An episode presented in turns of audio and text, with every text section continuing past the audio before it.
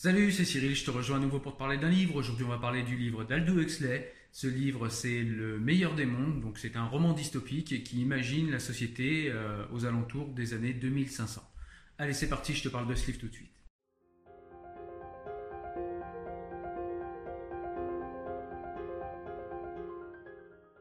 Alors le roman commence, en fait on est avec le DIC et ses étudiants. Donc le DIC c'est le directeur de l'incubation et du conditionnement qui est en train de faire visiter à des étudiants, euh, à des étudiants de la nation, euh, tout simplement l'usine de conditionnement, enfin de création même, et de conditionnement euh, des nouveaux citoyens qui vont intégrer la société. Puisque dans cette société, les, les enfants ne sont plus du tout faits, enfin ne viennent plus du tout d'un homme ou d'une femme. À partir d'un seul œuf, on peut faire des milliers d'embryons et ils sont produits à la chaîne. Donc le DIC va croiser avec ses étudiants euh, un scientifique qui est euh, Monsieur Foster, je crois. Euh, et donc il l'invite en fait à faire tout simplement la visite avec les étudiants et lui-même pour donner des précisions scientifiques. Et donc bah, ils vont continuer la visite et puis Monsieur Foster va expliquer à ses étudiants que déjà dès le stade embryonnaire on va commencer à conditionner et à, euh, oui, à conditionner les embryons et à définir à quelle classe, à quel, euh, à quel euh, champ de la société ils vont, ils vont appartenir. Tout ça en, faisant d'infimes variations d'oxygène, on arrive déjà à conditionner des embryons futurs enfants. Donc parmi ces classes, il y a les alphas, les bêtas, et puis les gamma et les epsilon qui sont la classe la plus basse qui existe dans cette société-là. Donc ensuite, après, ils vont visiter la pouponnière et puis le DIC va montrer à ses étudiants comment les classes sociales les plus basses, les epsilon, vont être euh, tout de suite conditionnées à détester ce qui est beau, euh, par exemple les fleurs, à détester les livres, et tout cela pour des raisons politiques et économiques. Et donc ainsi, chaque classe va être conditionnée selon les besoins de l'État. Ensuite, on arrive dans une salle où euh, on fait l'apprentissage moral, donc par hypnopédie, nous dit le roman. Qu'est-ce que c'est l'hypnopédie? C'est tout simplement d'envoyer des images pour inculquer des valeurs morales aux enfants pendant leur sommeil. Donc c'est du conditionnement par l'hypnose. Donc voilà, le DIC et les étudiants vont euh, visiter tout cela quand ils vont croiser euh, Mustapha Meunier, qui est un des dix administrateurs mondiaux, donc c'est une personnalité très importante, et il rappelle aux étudiants à quel point, enfin des principes de base hein, de, leur, euh, de leur société, et ces principes de base sont à quel point l'histoire est une blague, à quel point euh, la monogamie est quelque chose qui, euh, qui est complètement idiot, débile selon eux, et à quel point également les sentiments romanesques sont euh, complètement avilissants. Donc voilà, on va faire la connaissance dans la suite du roman de plusieurs protagonistes dans un monde où tout le monde est conditionné, où chacun est à sa place, et où les gens, pour être heureux, prennent une espèce de drogue qu'on appelle le soma. Et dès qu'on va pas bien, ou bien dès qu'on veut faire la fête, qu'on veut se détendre ou décompresser, eh bien chaque citoyen, c'est légal, c'est même conseillé, prend une dose de soma pour, euh, pour euh, être complètement détendu, pour euh, être noyé dans un espèce de bien-être artificiel, mais extrêmement reposant pour eux. Et donc ensuite, on va faire la connaissance d'un des personnages principaux du livre, si ce n'est le personnage principal, qui est ce fameux Bernard. Et Bernard, en fait, eh bien, il doit se rendre en fait à une espèce de cérémonie religieuse qui a lieu dans leur société. Et donc du coup, pour, euh, pour se sentir bien et chanter, puisqu'ils doivent chanter lors de cette, lors de cette euh, cérémonie religieuse, eh bien Bernard prend du soma. Donc je, vous l'ai dit, hein, c'est cette espèce de drogue qui vous rend heureux, qui est complètement euphorisante. Et malgré le soma, eh bien il n'arrive pas à chanter, il n'arrive pas à communier avec les autres dans cette cérémonie, dans cette cérémonie religieuse, pardon. Et donc il commence à se poser des questions et à se demander pourquoi. Et du coup, il en parle à un de ses amis et voilà, ils sont plutôt gênés puisque c'est quelque chose qui ne se fait pas du tout dans leur société. Et donc ensuite, petit à petit, eh bien, euh, Bernard va commencer à refuser à prendre du soma, il va refuser euh, de prendre cette drogue euphorisante, et il va commencer à se poser des questions, il va commencer à se poser des questions sur la pertinence de, ce système de conditionnement euh, dans lequel il vit, et puis surtout auquel il participe.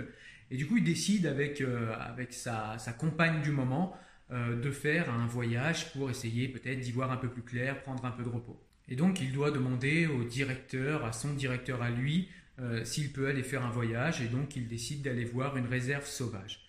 Et donc euh, voilà, le directeur le reçoit un petit peu froidement, puisqu'il a eu des échos quant au, euh, comportement bizarre qu'a Bernard en ce moment. Il le reçoit assez froidement, mais quand même le directeur, à contre-coeur, lui délivre cette autorisation d'aller faire son voyage dans un parc sauvage. Donc la personne avec qui Bernard part s'appelle Lénina, c'est une femme, et donc tous les deux, ils arrivent à la réserve, ils trouvent à la réserve sauvage, ils trouvent un guide, et donc le guide va commencer à les emmener auprès des, Indiens, les autochtones de ces réserves sauvages, euh, que Bernard et Lénina vont trouver dans un premier temps extrêmement sales, extrêmement grossiers. Lénina va être écœurée en l'occurrence parce qu'elle va voir en fait une femme, une vieille femme en train d'allaiter un enfant, euh, ce que ne font plus du tout dans leur société, hein, puisqu'ils ne nourrissent plus les enfants, ils ne les font plus non plus, hein, puisque comme on l'a vu avant, ils sont produits dans des usines de conditionnement, euh, de fabrication et de conditionnement, et donc là, elle voit euh, une femme dans ce parc sauvage, une femme en train d'allaiter son enfant, et ça la dégoûte. Et en fait, ils se rendent compte que dans cette réserve sauvage, il y a des êtres humains qui vivent comme des sauvages. Et comme des sauvages, c'est comme eux vivaient avant, c'est-à-dire avant le conditionnement,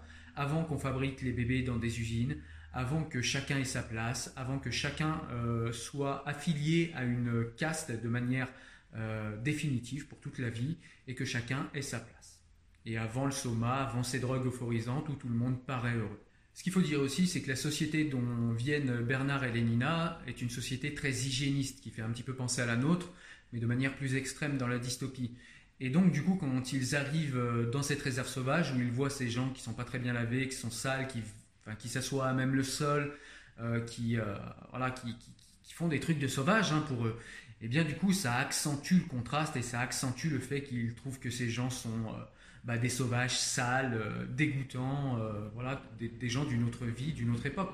Et donc, du coup, ils doivent assister à ce triste, euh, triste tableau. Et en plus, ils n'ont même pas de soma pour, voilà, pour simplement supporter tout ça. Et donc, ils vont être à nouveau choqués par une espèce de cérémonie rituelle où une personne est sacrifiée. Et donc, pendant cette cérémonie, ils vont rencontrer un homme qui, lui, aurait voulu être le sacrifié de la soirée. Donc ils vont discuter un petit peu pour savoir pourquoi. Et puis cet homme euh, leur explique que lui, c'est un enfant en fait qui vient de deux civilisés. Donc les civilisés, c'est ceux qui sont hors de la réserve euh, sauvage, ceux qui vivent avec, euh, avec Bernard et Lénina. Et en fait, ses parents, c'était deux civilisés qui sont venus dans la réserve sauvage. Et puis ils se sont rendus compte que la maman était enceinte.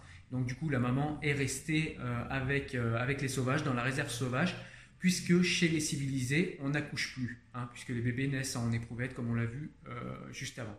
Donc pendant la conversation, Bernard comprend assez vite que le fils qu'il a en face de lui, euh, eh bien c'est tout simplement le fils du DIC, du directeur de l'incubation et du conditionnement, qu'il connaît très bien, qui est retourné chez les civilisés et qui a laissé son fils et du coup euh, sa femme, son amante de l'époque, dans cette réserve sauvage. Voilà, donc je ne vais pas vous raconter plus le roman, hein. je voulais vous raconter un petit peu le début de l'histoire pour, que ça, pour que vous sachiez de quoi on parle et que ça vous fasse un peu envie.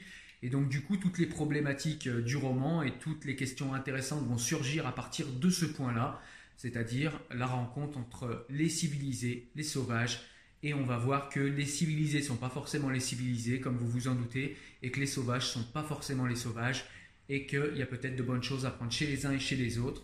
Donc on va, on va voir si Bernard, lui, euh, va rester euh, avec les sauvages. Est-ce qu'il va retourner chez les civilisés? Pourquoi? Comment? Euh, Qu'est-ce qu'il y a de bien chez les sauvages? Qu'est-ce qu'il y a de moins bien? Qu'est-ce qu'il y a de bien chez les civilisés? Qu'est-ce qu'il y a de moins bien?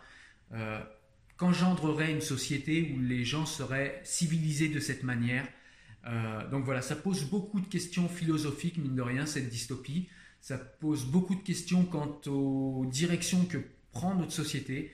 Euh, que ce soit les directions hygiénistes, que ce soit les directions euh, euh, hyper spécialistes, c'est-à-dire que bah, voilà, on n'a plus des personnes qui, qui, ont de multiples savoirs, on a des ultra spécialisés, mais qui sont spécialistes que dans leur spécialité, qui ne savent rien faire d'autre. Et donc du coup, ça pose tout un tas de questions comme ça, ça pose les questions également du conditionnement, du conditionnement en plus arbitraire pour le coup. voilà, donc ça pose vraiment beaucoup de questions. Donc voilà, c'est un livre que je te conseille parce que c'est extrêmement intéressant. Ça revient un petit peu sur, euh, voilà, sur les délires eugénistes, sur les délires hygiénistes également de notre société. Ça revient sur pas mal de directions qu'aurait pu prendre notre société et qu'elle peut encore prendre. Et du coup, ça nous fait réfléchir quant à l'avenir de notre société, quant à l'avenir de notre planète, carrément, n'ayons pas peur des mots. Voilà, donc aujourd'hui je te parlais du meilleur des mondes de Aldous Huxley, un livre majeur qu'il faut avoir lu au même titre que 1984 de George Orwell. D'ailleurs, George Orwell était l'ami de Huxley, ils communiquaient ensemble par lettres interposées, je crois. Euh, ils ont vécu à la même époque, ils ont imaginé des mondes différents, mais pas si éloignés que ça finalement. Et je pense que si on a lu et aimé 1984, il faut également lire celui-ci, Le meilleur des mondes d'Aldo Huxley.